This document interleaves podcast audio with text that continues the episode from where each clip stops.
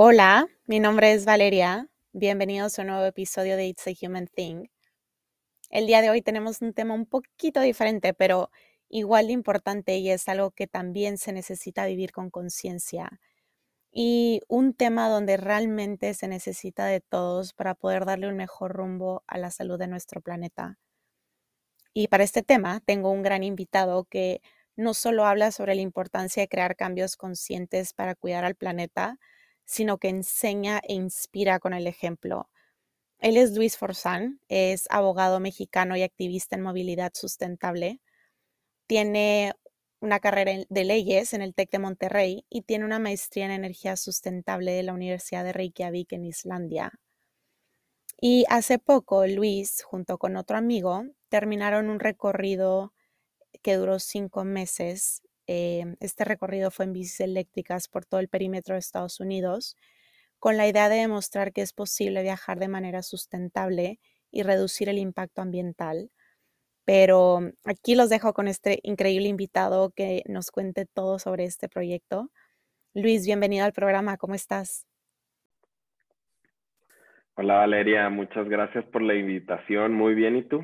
Muy bien, también gracias y gracias a ti por aceptar este Sé que es una historia que ya has contado bastante, así es que mi intención es darle como otro giro y aquí me voy a poner medio creativa. Pero esta es una plática que he esperado mucho tiempo porque sé que hay muchas cosas muy interesantes detrás. Acabas de terminar un proyecto que se trata de recorrer, como quien dice, todo el perímetro de Estados Unidos este, en bicis eléctricas. Y esto era pues con la finalidad de crear conciencia en cuanto a lo que es movilidad sustentable. Y pues como te digo, fue un periodo de cinco meses y eras tú y otro amigo tuyo. Pero cuéntanos cómo nace este proyecto y cómo se va desarrollando con el tiempo.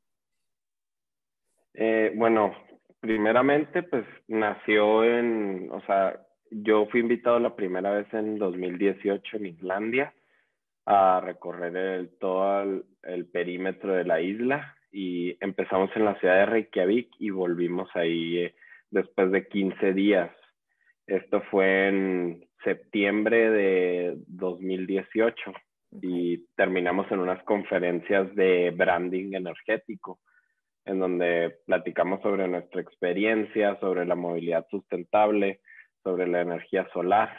En esa ocasión eh, dimos la rodada en una bicicleta eh, con energía solar y un carro eléctrico. Eh, la idea de la energía solar en Islandia no fue muy buena por el hecho de que está nublado. Solamente, sí, siempre está nublado. O sea, hay una hora, como una hora en promedio por día al año. Entonces, no tuvimos casi, y septiembre es uno de los meses más nublados. Eh, en estos tres años pasados que estuve viviendo allá, o sea, septiembre me di cuenta que no era muy buena época para andar en bici. Yo creo que hubiera sido mejor en junio o julio, pero de todos modos no hubiéramos tenido muy buena oportunidad para utilizar la energía solar como fue el caso ahora en Estados Unidos en 2021. Entonces, después de ese proyecto en Islandia, quedó abierta la puerta por mi amigo de que en otro proyecto que fuera en, en algún país del continente americano. Entonces, en 2020 habíamos planeado hacer uno en Estados Unidos, pero un poco más corto. El problema que fue la pandemia y mm. terminó con los planes. Los patrocinadores se echaron para atrás. Entonces, estuvo muy difícil, decidimos esperarnos un año. En 2021 empezamos a ver las bases, platicar con las empresas y al parecer se vio un poco mejor para el verano del 2021 por cuestiones también de pandemia y cuestiones con los patrocinadores y de permisos. Lo extendimos hasta agosto de 2021. Entonces partimos de Winston-Salem el 14 de agosto de 2021 y nos fuimos rumbo al norte, hacia Nueva York. Eso nos tomó como unos aproximadamente 13 o 15 días más o menos. y estuvimos ahí unos días, unas conferencias, eh, luego enfilamos hacia el oeste, eh, rumbo a Seattle, pasamos por Chicago, eh, Minneapolis, en, luego llegamos a Seattle, luego de ahí empezamos a ir hasta el sur de Estados Unidos, por toda la costa oeste, llegamos hasta Anaheim en California, de ahí enfilamos ya a Houston, a Texas, era el punto final. En Houston. Eso nos tomó aproximadamente, yo creo como mes, mes y medio, más o menos. Y tuvimos un Christmas break en El Paso y, y la otra vez continuamos unos días después.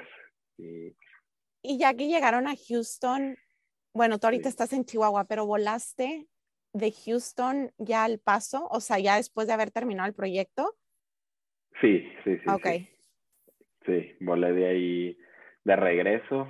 Nos quedamos unos días en la ciudad de Houston porque tuvimos unas conferencias con un con una eh, incubadora de empresas de verdes. Estuvimos ahí con ellos, les dimos una conferencia, ellos nos mostraron todos los proyectos que tienen. Eh, eh, hubo también un evento de networking, tuvimos el evento de final con uno de los patrocinadores que tienen sus oficinas centrales de Estados Unidos eh, en Houston que se llaman Octopus Energy, son de Reino Unido y ahí tuvimos el evento final, fue un, un evento donde hablamos un poco, luego tuvimos una sesión de networking, y una de premiaciones. Luego también tuvimos otro evento con personas del gobierno de la ciudad de Houston y unos senadores donde tuvimos una rodada de donde nos mostraron toda la infraestructura de ciclismo de la ciudad y también hubo una sesión de premiación por nuestra vuelta a Estados Unidos y fue estuvo muy padre la verdad de los últimos días fue como una semana muy llena de eventos, pero muy padre. Qué padre. Y a, mí de verdad esta historia se me hace fascinante porque sé que tú que tu perfil, eh, o sea, en cuanto a tu carrera, va muy enfocado, pues tienes maestría, ¿no? En lo que es energía sustentable. Entonces ya traes como que esta pasión, pero no solo es eso, sino que te aventaste un proyecto que a lo mejor, no quiero decir que no era necesario, pero hay otras maneras más fáciles de despertar conciencia y, y, te avientas algo tan grande que cómo te cambia a ti, no sé, o sea, cambia en alguna manera cómo ves la vida, cómo, cómo te sientes contigo, que después de haberme aventado cinco meses en bici, puedo conquistar el mundo entero, cómo cambia esa parte de tu vida. Sí, claro, o sea, fue algo que, o sea, yo antes de esto nomás usaba una bicicleta para ir al supermercado, para ir a, etcétera, para moverme en el centro de la ciudad de Reykjavik. Eso era lo único que utilizaba la bicicleta, yo creo, no más de dos, tres kilómetros al día, sin mucho. Y, de repente cambió. ¿Cómo te preparaste para esto? Eh, pues siempre he estado de que activo, de que me gusta mucho el montañismo, el senderismo. Entonces, nomás me puse de que dándole duro al gimnasio, entrenando y haciendo más o menos lo que me agarraba de tips de gente que hace ciclismo y también de cosas de nutrición. Entonces, para ya estar preparado eso fue algo que sí nos ayudó mucho en la rodada. O sea, al principio, las primeras dos, tres semanas, mm, o sea, sí estuvieron muy difíciles, porque aparte de que la, la bicicleta pesa como unos 60 eh, kilos más o menos. Y, y aparte lo que trae de peso, que son otros, no sé, 20, 30 kilos, entonces casi pesaba, yo creo, lo que yo peso. Entonces, entonces era de que mi peso más lo de la bicicleta lo tenía que ir pedaleando y la única ayuda pues es la del motor, pero ya al final de cuentas con todo este peso no se hace tan grande la ayuda, o sea, de todos modos sí, ya ni se bastante esfuerzo, sí, exacto, tienes eh, que hacer bastante esfuerzo. Entonces lo de los suplementos sí fue, las primeras tres semanas no usé suplementos y sí lo sentí. Empecé a utilizar suplementos como de hidratación, de proteína y así para suplementando, porque también ese fue otro de los de las cosas muy difíciles que tuvimos durante la rodada, lo de la nutrición. Como íbamos eh, de repente en medio de la nada, lo único que nos topábamos era una gasolinera.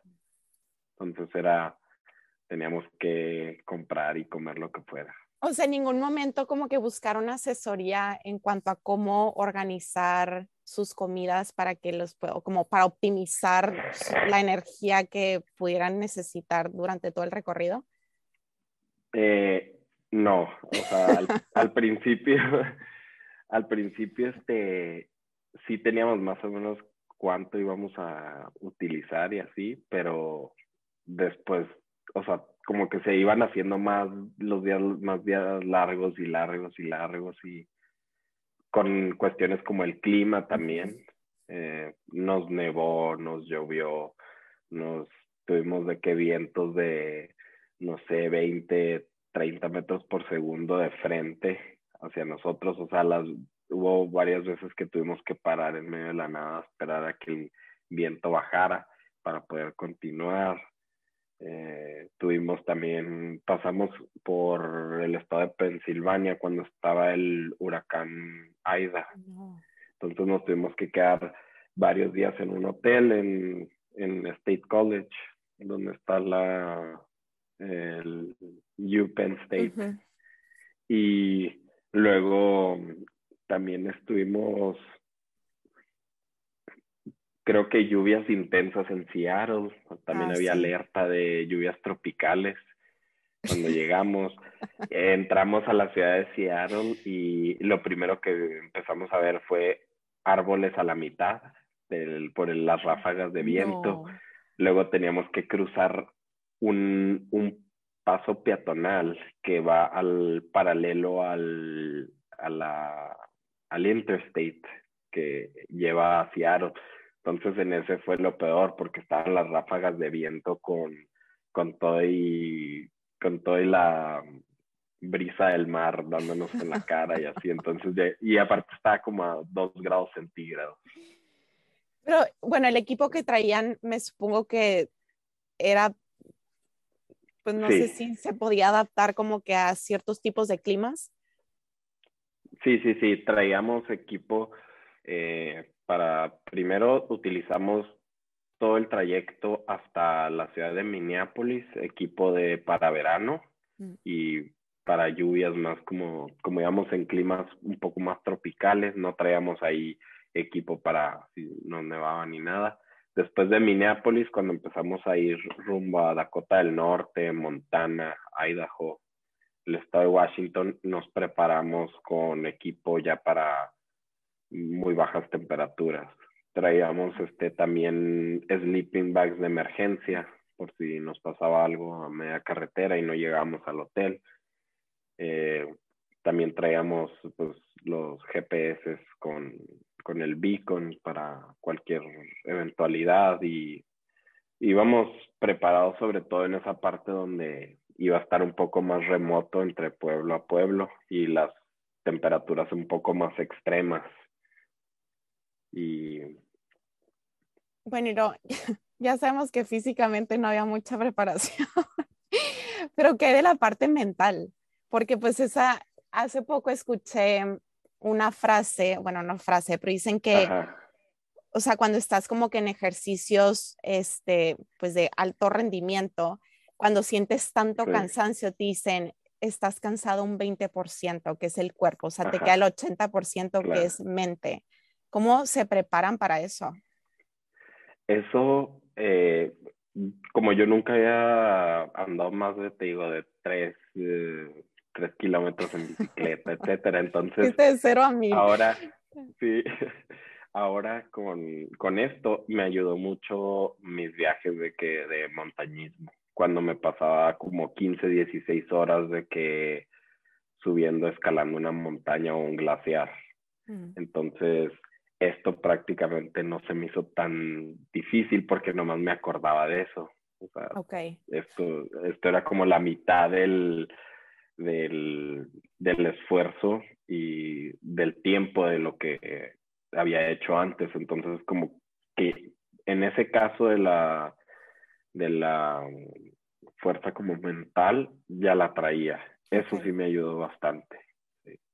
O sea, el montañismo, bueno, sí, me supongo que es más demandante de las dos, física y mentalmente, este, comparado a lo que estabas haciendo de la bici. Sí, sí, sí, es más demandante. Yo creo que por el hecho de que a veces vas en lugares de más riesgo, con más estrés, porque vas revisando si es zona de avalanchas, si esa piedra que se ve ahí saliendo de la nieve está, se puede desbarrancar o etcétera. Entonces sí es un poco más de riesgo y más este, fuerza mental. Entonces yo creo que eso el, en la de la bici se me hizo un poco más fácil controlar eso del como la fuerza mental. Y ahorita voy a volver al montañismo, que a mí hice como otras 200 preguntas después de eso, pero en algún momento, porque sé que este proyecto empezó en el 2016 con Sushil, así se dice su nombre. Sí, él, lo inició en la India, donde hizo su primera rodada eh, por nueve estados de la India y fueron 7000, eh, 7420 y algo kilómetros eh, y obtuvo el récord Guinness de más uh, kilómetros en bicicleta eléctrica. Y, y, luego después volvió a hacer otras rodadas en una en California, otra en Francia, otra de por los Alpes, Suiza, Francia, luego creo que terminó en, esa vez en Ámsterdam, luego hizo otra en, en la India, en, en un tuk-tuk eléctrico con energía solar. Órale. Y, y eso sí fueron como, yo creo, nueve mil o algo así. Y en algún momento, porque digo, originalmente este no era tu proyecto, él te invitó a ser parte de, pero viendo cómo estaba el clima y todo lo que les tocó en la rueda, en algún momento dijiste, ¿qué estoy haciendo aquí? O sea, ¿en qué me metí? o siempre fue como que sí, eh, vamos con todo. Yo creo que la primera semana o dos semanas, cuando estaba haciendo, porque a mí no me gusta el calor, entonces las primeras dos, tres semanas donde estábamos a 30, 35 grados centígrados, húmedo, dándole, no sé, 8, 10 horas al día mínimo, eh, casi 100 millas por día, este, para porque teníamos unos eventos que teníamos que designados para cierta fecha en la ciudad de Nueva York, en la ciudad de Pittsburgh. Entonces teníamos que llegar. O llegaban o llegaban. Sí. ok. Entonces tuvimos que recorrer un poco más y pues era la primera dos, tres semanas donde yo todavía no estaba acostumbrado a la bicicleta. Por ejemplo, el asiento sí, es cierto, porque son bien incómodos. Digo, hay unos muy cómodos, pero después de, de 10 horas. Exacto. Sí, sí, ahí fue yo creo que cuando pensé de que, de que, híjole, ¿qué estoy haciendo aquí? De que todavía me faltan. Ahí, para empezar, ya no sabíamos cuándo íbamos a terminar.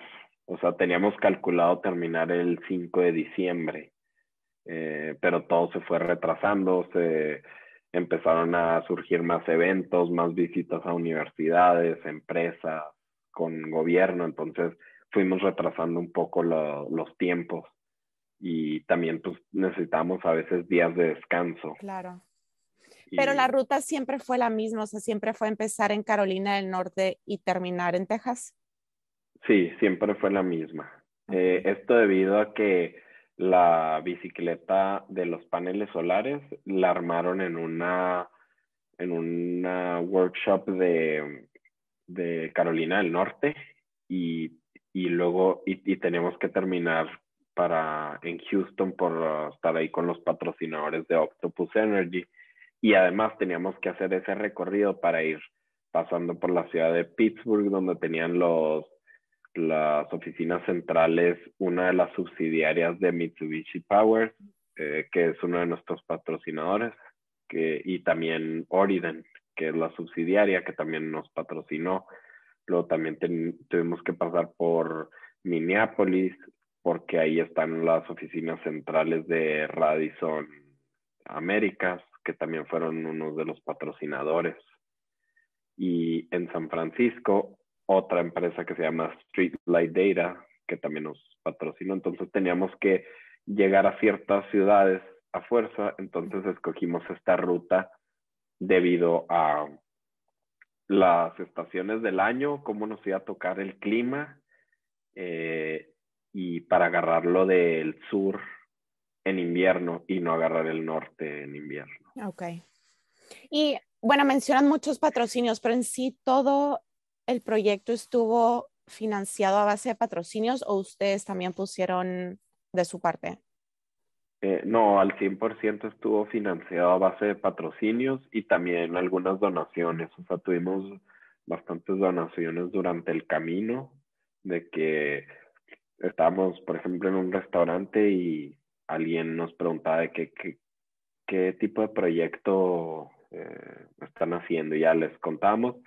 Les encantaba y se despedían y de repente llegaba la, la mesera y decían de que oh, la persona esta de que estaba ahorita con la que hablaron dijo que no le que no les dijéramos este, a ustedes hasta que él se fuera, pero ya pagó toda su cuenta. Ah, qué buenas gentes y tuvimos bastantes de esas historias o que nos donaban en la calle, así de que, ah, eh, también en un semáforo, por ejemplo, en, en cerca de Minneapolis, creo, eh, nos paró una señora y nos dijo de que, hey, de que, ¿qué están haciendo? Y que le contamos rápido, así en, en lo que cambiaba a verde en el semáforo, nos dijo, ¿cuál es su página? Y en la noche de que de repente ya recibimos una donación como de 500 dólares. Órale. Y luego también así igual en Dakota del Norte también nos donaron igual, así de que de repente, ah, ¿cuál es su página? Y pum, nos, llegaron las donaciones.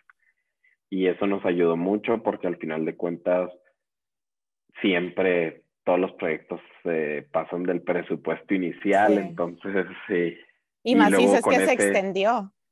Claro, nos extendimos más de un mes, como mes y medio del, entonces fueron mes y medio más de gastos y de, de muchísimas cosas más. Y lo también de el equipo, o sea, no lo patrocinaron eh, Radisson y luego también otras marcas nos mandaron productos también de nutrición de y partes de bici también. ¿Y de dónde nace para ti, como que, o qué te despierta a ti este interés por el medio ambiente? Porque al final del día este proyecto pues trata de eso, o sea, como que despertar esa conciencia, pero tú tienes una maestría en eso. ¿En qué punto en tu vida fue que se despertó este interés? Eh, bueno, yo estaba en la ciudad de Monterrey, eh, donde estudié mi carrera de abogado. Eh, trabajé ahí un tiempo de abogado fiscalista y ahí fue donde empecé a ver que había bastantes proyectos de energías renovables en México, cuando se dio la reforma a la ley de, de y a la constitución para, para la generación eléctrica. Entonces, fue algo que me, como que despertó algo en mí que dije de que es algo que viene a revolucionar México, es algo que me voy a meter en ello. Entonces, por eso en 2018 me decidí emprender una maestría en Islandia y me fui a vivir para allá. Y escogí Islandia porque el 100% de las energías generadas en el país provienen de energías renovables. Nomás ahorita el único punto que tienen es que tienen una flota de pesca, porque es una de las industrias predominantes en el país, la pesca. entonces utilizan muchos eh, de que diésel y gasolinas, pero, o sea, 100% de su energía eléctrica y lo de calefacción por agua, eso es 100% de energías renovables. Y la idea es, por lo que he leído hasta ahorita el proyecto, es impulsar un poco más todo esto em, de lo que es la energía sustentable en México. Pero ¿cómo lo ves tú hasta ahorita? Porque en México no es, no es solo cuestión de infraestructura, pero creo que pues es mucha la violencia. Entonces, o sea, si a mí, por ejemplo, me dices, vete a andar en bici en Juárez, pues no, o sea, porque para empezar la ciudad no está hecha para andar en bici hasta ahorita. Y la otra es que pues existe este factor de la violencia que pues, no se puede negar, pero sé que has tenido eh, pláticas con gobiernos para dónde apunta todo esto y qué tan factible se te hace hasta ahorita con las condiciones de gobierno como están ahorita. Eh, yo creo que ahorita es un tema difícil, o sea, porque los gobiernos, para empezar ahorita, muchos no lo traen en su agenda, lo de la movilidad sustentable. Entonces, solo hay pocas ciudades en el país donde se han hecho grandes cambios. Por ejemplo, la ciudad de San Pedro Garza García, eh, la Ciudad de México, Guadalajara, eh, han, han, hecho algún tipo de ciclovías, han puesto de que, bicicletas para la comunidad de renta, eh, y han puesto algún tipo de infraestructura, pero todavía sigue careciendo cosas como la, la cultura vial por parte de conductores, entonces se, se, vuelve un poco peligroso. Yo creo que el, yo creo el 90% de las personas no andarían en bicicleta por el, tema de su seguridad. Y eso era antes, o sea, eso yo lo pensaba antes de estos cinco meses, yo decía, en mi vida voy a andar en una bicicleta en, en México, por el hecho de, de la seguridad. Pero eh, yo creo que mediante una, eh, entre que haya grupos en la comunidad que empiecen a presionar al gobierno para poder así empujar hacia un cambio. Eh, yo digo que si hay algún punto o donde se pueda empezar en México. O sea, copiando los modelos como lo que han hecho en San Pedro Garza García, que en prácticamente, yo creo, unos cinco o cuatro años cambiaron totalmente la ciudad de ser una ciudad con cero infraestructura para bicicletas. Ahorita ya se puede andar en gran parte de la ciudad en bicicleta o se puede uno ir de su casa a un parque porque hay formas seguras para llegar ahí. Y yo creo que en México tenemos todavía muchas áreas de oportunidad y sería de un gran beneficio este, para las áreas urbanas en el país y la verdad es una revolución que lleva mucho tiempo sucediendo ya en Europa por décadas, como ciudades como Copenhague, Ámsterdam, Oslo. Este, sí, está viendo que en Ámsterdam ya lo había escuchado, pero que ahí sí tienen más bicis que personas. Creo que es la ciudad líder, ¿no? En eso. Sí, sí, sí, son ciudades, este, y, y ya ahí tienen, o sea, aquí en México no tienen muy buena infraestructura también, o sea, o legislaciones, por ejemplo, en cuestiones de bicicletas eh, eléctricas o ciclismo, hay muy poca legislación en países de como los Países Bajos, en Dinamarca, sí ya tienen hasta las clases de bicicletas, cuáles bicicletas pueden ir por este tipo de caminos, cuáles no, etcétera. Órale, o sea, también está como categorizado por tipo de bici. Exacto, sí, sí, está categorizado. Y eso es uno de los temas que fuimos eh, viendo y platicando con las diferentes entidades gubernamentales en Estados Unidos, en los diferentes estados que pasamos, porque en unos tienen más avanzada la, la legislaciones de bicicletas eléctricas. Eh, Texas fue de los pioneros en bicicletas eléctricas, en legislación, y los demás estados les fueron copiando. Hay unos ahorita un poco más avanzados. Texas se quedó un poco rezagado, pero no está atrás. En Texas vimos la ciudad de Austin, es, una maravilla para andar en bicicleta. Cuando gustes eh, aquí te recibimos. Sí, ahí estuvimos de que unos días y anduvimos por el centro, este, eh, tuvimos unas conferencias. Eh, de hecho, tenemos una conferencia este mes con legisladores y planeadores de la ciudad de Austin. y también la ciudad de Houston no se está quedando atrás. Es la capital de los carros, pero no se está quedando atrás. O sea, ya están haciendo muy buen trabajo ahí. Llevan como ya casi una década de, de, poniendo las rutas de bicicleta. Eh, anduvimos también rodando ahí unos días. Eh, en, la, en el área del centro, sobre todo, es donde está muy bien. No, y es que lo otro, porque me quedé pensando, o sea, por ejemplo, Estados Unidos, en su mayoría las ciudades son enormes, o sea, ir de punto A a punto B es casi, pues no quiero decir que imposible, porque no lo es, pero pues realmente sí el carro es como tu mejor herramienta. Y comparado, por ejemplo, en ciudades en Europa, que es muy accesible porque todo es más chico, es más rápido llegar a los lugares y pues de alguna u otra manera pues las ciudades sí se prestan más para eso, pero yo creo que en Estados Unidos a lo mejor sí, digo, aunque ya existe en muchos lados, digo, Austin casi que todo el mundo se mueve en bici, pero pues aún así el carro sigue siendo muy predominante y creo que en parte es por lo mismo.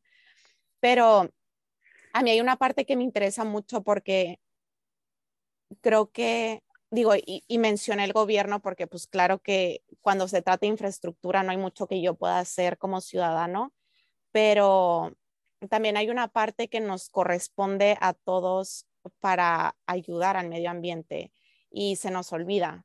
Y siempre es como que no es que el gobierno no está haciendo estas cosas. O también nos vamos a compañías, por ejemplo, yo trabajo en una maquila que hace productos médicos y pues digo, todo eso quieras o no, pues sí tiene un impacto en el ambiente, pero sé que por lo menos mi compañía sí tiene iniciativas en las que ya está trabajando y tiene reconocimientos en cosas que han hecho para reducir el impacto de contaminación. Pero, o sea, por ejemplo, a lo que va de lo que puede hacer uno como persona, yo creo que tenemos un mundo de oportunidades. O sea, a lo mejor y la ciudad no está puesta para andar en bici, pero el simple hecho de no gastar tanta agua, estaba, o reciclar el papel, estaba leyendo y aquí lo tengo anotado, pero para hacer, o sea, para hacer una hoja de papel se necesitan 10 litros de agua. Y son, se toma, o se necesitan 15 árboles para una tonelada de papel que cuando yo vi esas cifras dije, está justo, era, iba a sacar un papel para anotar y yo, mm, creo que no. y no sé, o sea, como que son cositas que a veces se nos olvida y no tenemos muy claro el, o no tenemos como esa visibilidad del impacto que tiene, pero digo, a lo mejor tú que has estado más involucrado en todo esto, ¿qué crees que es la razón por la cual nos cuesta tanto empezar a tomar como que este tipo de iniciativas por nuestra propia cuenta? Eh, yo creo que es la comodidad, porque a veces sabemos o tenemos una noción de la huella de carbono que presenta, por ejemplo, el tomar una, una agua de, así de, un agua embotellada o comprarnos un agua embotellada en vez de ir y buscar de que una forma más o sea, como que más ecológica para tener esa, ese mismo líquido en eh, algo así, o sea, yo digo que es como más bien lo de la que tenemos, que caemos como que en una, como de que mm, no, luego de que no es tanto, o sea, así, como una comodidad. Y yo creo que él también pues, como que dices, nomás soy yo? O sea, como que dices, nomás es este papel. Pilotos pensamos, pues sí, nomás este papel, ya son 7 billones de papeles. O sea, como que cada quien tuvo esa misma mentalidad y, y no te das cuenta del impacto. Al final del día, pues todo es cumulativo. Sí, sí, sí, exactamente. Es como comparar cosas que tengan demasiados demasiada envoltura porque dices de que, oh, pues lo voy a comprar porque de todos modos ya está aquí. ¿verdad? Y, y, eso es lo otro, que también mucho, y es algo que he tratado de hacer, no, ahí voy apenas, pero también buscar como que esas marcas que ya están un poco más alineadas a, a estas iniciativas de, de cuidar al medio ambiente. Y al no consumir de las otras, pues creo que también es una manera de decir, sabes que no estoy de acuerdo, o sea, como que implementa medidas más go green, este, y, y creo que es una manera bien simple de apoyar, pero igual cuenta y, y sí les, o sea, sí tiene un impacto para esas compañías que al final del día lo que hace es empujarlas a implementar como que todas esas iniciativas. Pero volviendo todo un poquito más atrás, a todo lo que fue como que esto de la rodada, fuera del clima, o a lo mejor y ese fue, pero ¿cuál crees que haya sido como el reto más grande que tuvieron durante todo el camino? Mm, yo creo que sí, sería obviamente el clima y lo segundo sería, yo creo que la del, la preparación física al principio fue donde más me costó a mí. ¿Cuánto tiempo descansaban? ¿Cada cuándo más bien? Eh, cada, yo creo que cada dos semanas teníamos un descanso de un día, por ejemplo. ¿Cada dos? días, sí. Wow, yo pensé, no sé por qué tenía mi cabeza que, ok, los domingos. Porque los domingos se descansa. No, sí, hasta, hasta en Año Nuevo tuvimos que rodar.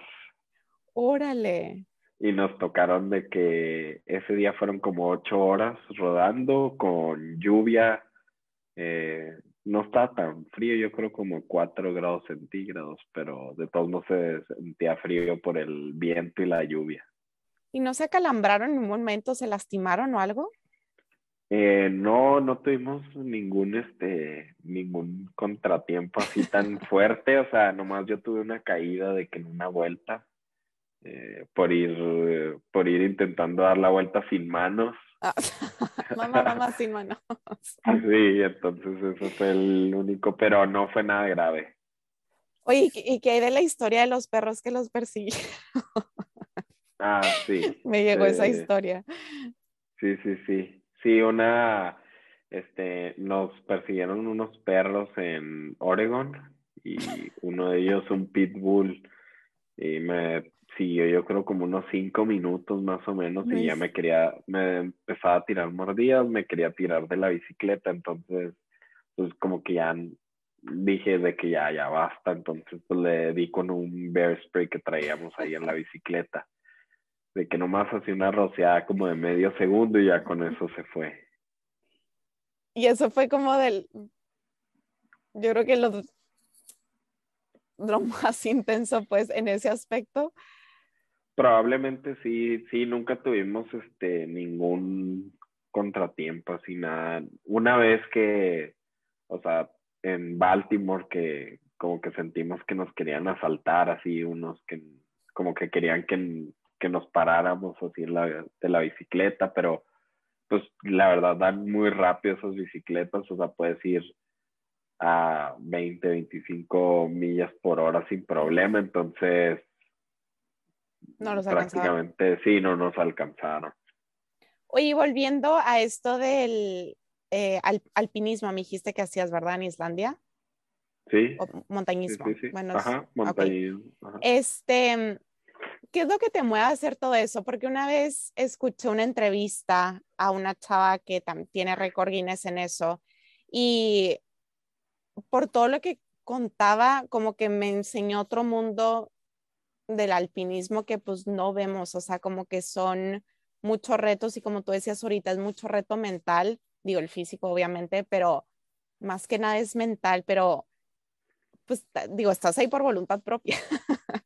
¿Qué es lo que te mueve a ti a aventarte a hacer todas esas cosas? Porque te he visto, o sea, como que eres muy activo, siempre estás haciendo de todo y me llama la atención qué es lo que te, lo que te mueve o te inspira eh, yo creo que es como algo de adrenalina, una mezcla de de eso, además de las vistas que se ven desde arriba, el sentimiento de cuando llegas a la cima, el sentimiento cuando bajas, eh, porque es todo un proceso. Eh, como que no es, es muy diferente a, por ejemplo, correr un maratón, porque pues a veces la, la, la, la meta va a ser de que hasta que llegas de que al carro o hasta que llegas de que a la ciudad. Entonces puede tardar varios días en lo que llegas de que acampas, eh, empiezas a caminar hasta la base de la montaña, que te puede tardar desde horas hasta varios días en el caso de la gente que, por ejemplo, que va a subir el Everest o el K2, que tardan de que semanas en llegar a la base donde van a empezar. Eh, luego subes y pues la meta no va a ser la cima de la montaña, esa solamente va a ser la mitad. Entonces todavía tienes que bajar, bajar. Y donde, por ejemplo, en las montañas peligrosas donde suceden los casos de más muertes es en la bajada, porque la gente ya va bien, la gente va muy cansada, ajá, van confiados, cansados, ya quieren bajar rápido. Entonces eso conlleva otro tipo de, de, de entrenamiento, de que tienes que ir todavía con, como, con la mayoría de las fuerzas de que sobres, porque si no... Sí, súper alerta. Y... Entonces, sí. No, dale, perdón. Ah, y entonces tienes que todavía llegar hasta la base de la montaña, luego hasta donde vas a terminar y y conlleva de que bastante planeación y bastante tiempo y, y esfuerzo. Y esta chava lo que decía, este, que ella como para definir el éxito no era necesariamente llegar a la cima. Dice, para mí el éxito es regresar a mi casa completa. Y sí, porque que va alineado a lo que dices tú ahorita, o sea, como que muchas veces piensas que es el llegar hasta arriba y ya la hice, pero pues digo, también tienes que bajar. ¿Qué, es lo, meta, que... Dime. Ah, la meta es este llegar completo de que a la casa porque sí, o sea, no hay meta, por ejemplo, en la base de la montaña no te van a estar recibiendo así de que con una chamarrita como en los maratones o con un agua o yo creo que donde está más frío sí. sí. ¿Y cómo te fuiste preparando para eso? Porque también me supongo que eso fue nuevo cuando llegaste a Islandia, ¿no? Sí, este, lo primero que hice fue, me compré el equipo. Ya hacía un poco de, eh, de montañismo antes cuando estaba en Monterrey, o sea, hacía senderismo y también había subido algunos de los volcanes en, de México. Entonces, más o menos tenía una noción de lo que era pero allá en Islandia fue totalmente diferente porque el invierno allá es, sí. ajá, está de que menos 30 y tormentos de nieve, necesitas tener muy buena orientación porque todo se ve blanco, entonces en una tormenta de nieve eh, no ves nada. Varias veces me tocó que si no hubiera sido por el GPS, probablemente me hubiera quedado porque no se veía nada y todavía nos faltaban como unas 6, 7 horas para bajar. Entonces, siguiendo solamente el GPS porque a más de 5 metros no veíamos nada. No. Entonces, siguiendo el GPS porque aparte había barrancos para los dos lados, entonces era de que casi cada paso checándolo ahí. ¿Y qué piensas en ese momento? O sea, ¿no dices de que ya aquí quedé? Eh, no, o sea, como que nunca, Yo bien nunca me ponía, nunca me puse así en el punto de, de, de estrés así total, porque siempre pensaba que si pierdes la cabeza es cuando suceden de que los accidentes. Y es lo que me decía mucho la gente que allá, de que, de que ah, siempre nos gusta ellos de que, que tú estés guiando porque tú nunca te pones como que en un nivel así de estrés o sea, de que, entras en pánico ni nada de eso. Entonces, yo siempre, o sea, aunque se viera muy, muy peligroso, era de que, bueno, vamos a ver, vamos a ver la situación, cómo está, si se puede por aquí o no se puede por acá, o etcétera. O sea, siempre asumiste como el rol de líder en estas travesías?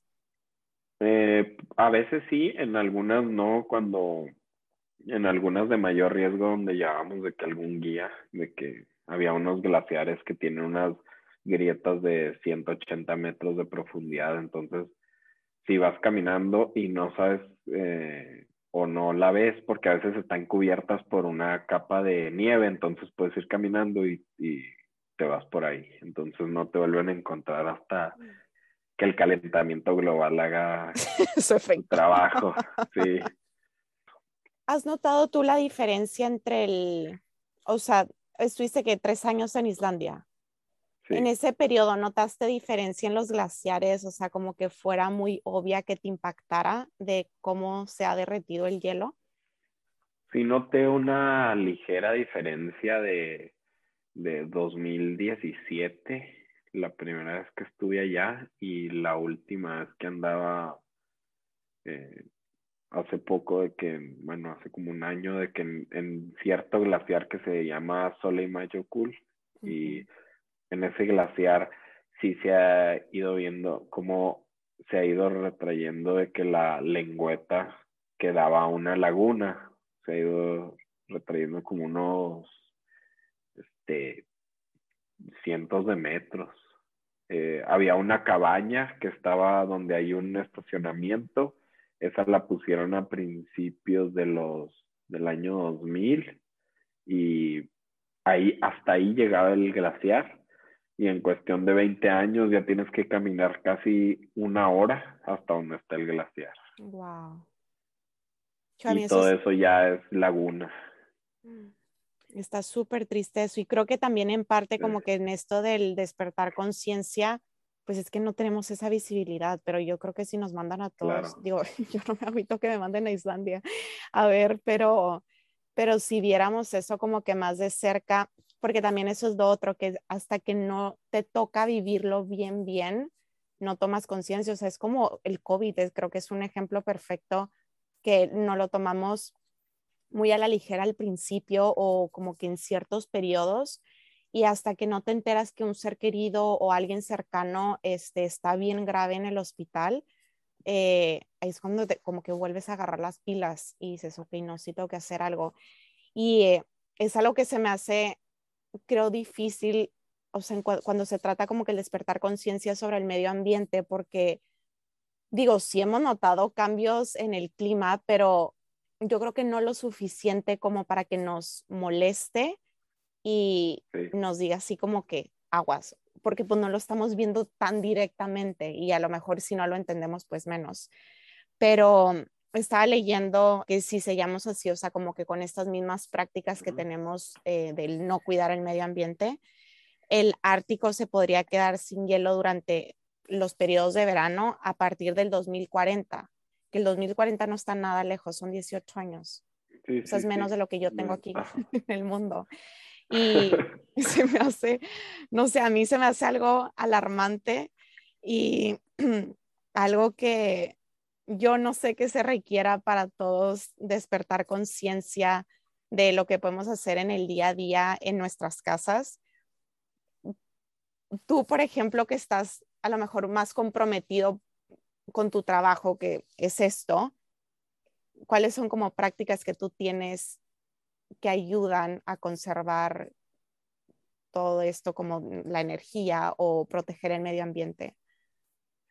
Eh, pues por ejemplo, o sea, dependiendo en qué, en qué zona esté, por ejemplo aquí en Chihuahua o en El Paso, así, pues conservar el agua, que es algo que está ahorita los niveles hídricos de esta zona están mucho más abajo que, o sea, que siempre, o sea, o sea, ya hay niveles de que ya no se van a volver a recuperar. Entonces, y todavía la gente, hay gente que no tiene conciencia, las empresas todavía siguen utilizando grandes cantidades de agua, dependiendo o sea, de cuánto, sean las concesiones que les dan, hay pozos ilegales. Eh, entonces yo creo que la conservación del agua sería de que la cuestión primordial. Luego otras prácticas como de comprar productos locales para bajarlo de la huella de carbono. Este, también lo de plásticos, eh, utilizar menos cosas desechables, eh, comprar menos ropa eh, de fast fashion, por ejemplo, eso es algo que dejé de hacer hace mucho tiempo. Y aquí lo tengo de hecho anotado, este, porque también es algo, la industria textil se supone que es la tercera más contaminante y se gasta aproximadamente 17 millones de toneladas al año y son 5 mil galones los que se necesitan para hacer una blusa y un pantalón, nada más.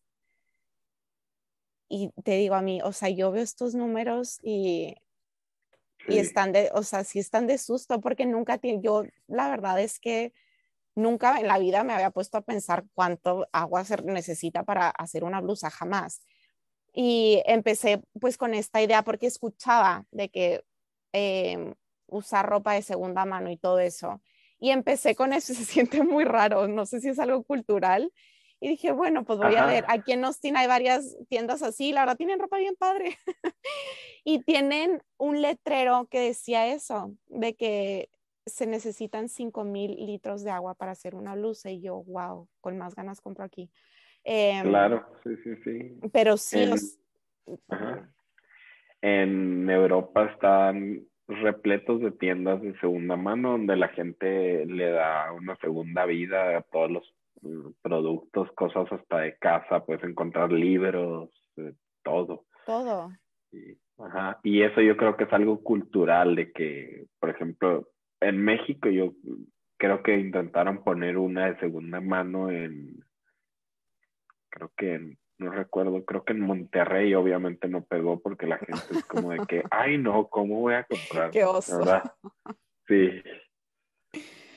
Sí, yo, o sea, digo, no tengo que te compres calzones de segunda mano, pero una blusa la lavas y ya, porque, tío, yo al principio sí, como que caí en esta idea, digo, ok, empiezo con una blusita, vamos a ver qué pasa, y ya me gustó. Creo que son maneras chiquitas que eventualmente si todos empezamos a hacer se vuelven bastante valiosas y relevantes y claro. se van acumulando. Ajá. Sí, y también, por ejemplo, hay prendas que, que uno puede reparar que la verdad, o sea, si dice, o sea, que cosas que tiraría uno de que, ah, no, o la puedes reparar a veces, o sea, yo tengo, por ejemplo, unos pantalones con los que voy a esquiar casi todos los años y los he reparado varias veces, que tienen ahí algunas roturas donde les di así con un crampón y etcétera, y nomás les pongo unos parches de, de que son del mismo material de la tela y, y, así sigo con ellos, en vez de tener que comprarme otros nuevos y ya, solo por algo que la verdad no, no produce algo muy diferente al desempeño de la tela. Exacto. No, y, también tu cartera te lo agradece. Claro. Por todos lados son cosas positivas. Luis, ¿tienes algún otro mensaje o algo que le quieras compartir a la gente, a lo mejor que no hayamos tocado? Eh, pues yo creo que tomamos todos los temas, este, y Mm, pues yo creo que hay que seguir este, intentando que esta revolución de por un mejor futuro eh, se haga posible y, y, empezar con el cambio en las comunidades y eventualmente se va a ir el cambio de que a todo el país y otros países van a empezar a replicar. Es como en el caso de los países europeos que han estado siempre en la vanguardia en estos temas, ya se ven de que otros países acá en América intentando copiar lo mismo, Canadá, Estados Unidos, México en algunas partes, y, pero sí, yo creo que todavía hay mucha área de oportunidad aquí en, en, este lado del, del mundo. Sí, 100%. Y bueno, yo por mi parte te agradezco muchísimo este tiempo. Para mí creo que lo que compartes creo que son dos cosas que son las que toco mucho en este podcast. Bueno, la primera es vivir de manera más consciente y creo que es en todos los aspectos, o sea, no solo cómo llevamos nuestro día a día y crecer nosotros como personas, pero también pues caer en conciencia que tenemos un impacto en el mundo, nos guste o no, y algo le pasa a este planeta y nos quedamos sin casa todos. Entonces esa parte pues es bien importante que a veces vivimos tan en la rutina y nos enganchamos tanto en nuestra vida que se nos olvida el rol que nos toca y que no es solo cuestión del gobierno, sino pues nosotros también, o sea, hay muchas cosas que podemos hacer en nuestra casa para empezar a ayudar.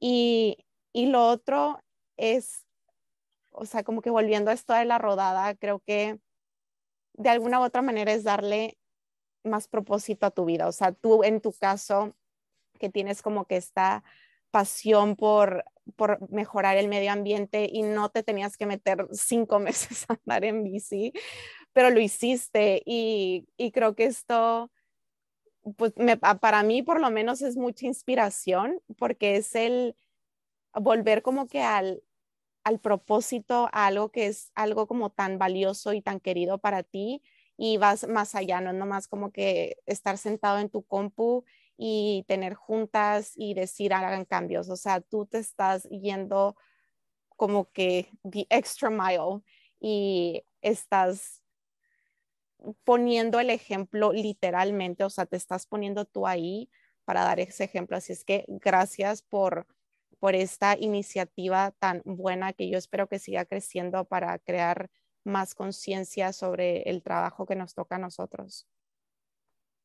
Muchas gracias por la invitación y por todo lo que platicamos ahorita. Y sí, ese es el objetivo principal de la rodada, de dejar como huella y una inspiración para las futuras generaciones, para pues, trabajar todos juntos en beneficio del planeta. Sí, totalmente de acuerdo. Pues muchísimas gracias, Luis. Y gracias a todos ustedes por escuchar este episodio. Espero que esta plática les sirva de inspiración, pero que también sea como un llamado a vivir más conscientes sobre la huella que cada quien estamos dejando en este planeta. Cada acción que tomamos, por muy chica o grande que parezca, tiene un impacto. Y ya que se necesita de todos para darle el mejor rumbo a la salud de nuestro planeta, te agradecería mucho si me ayudas a compartirlo. Así juntos llegamos a más personas y creamos más conciencia, una persona a la vez.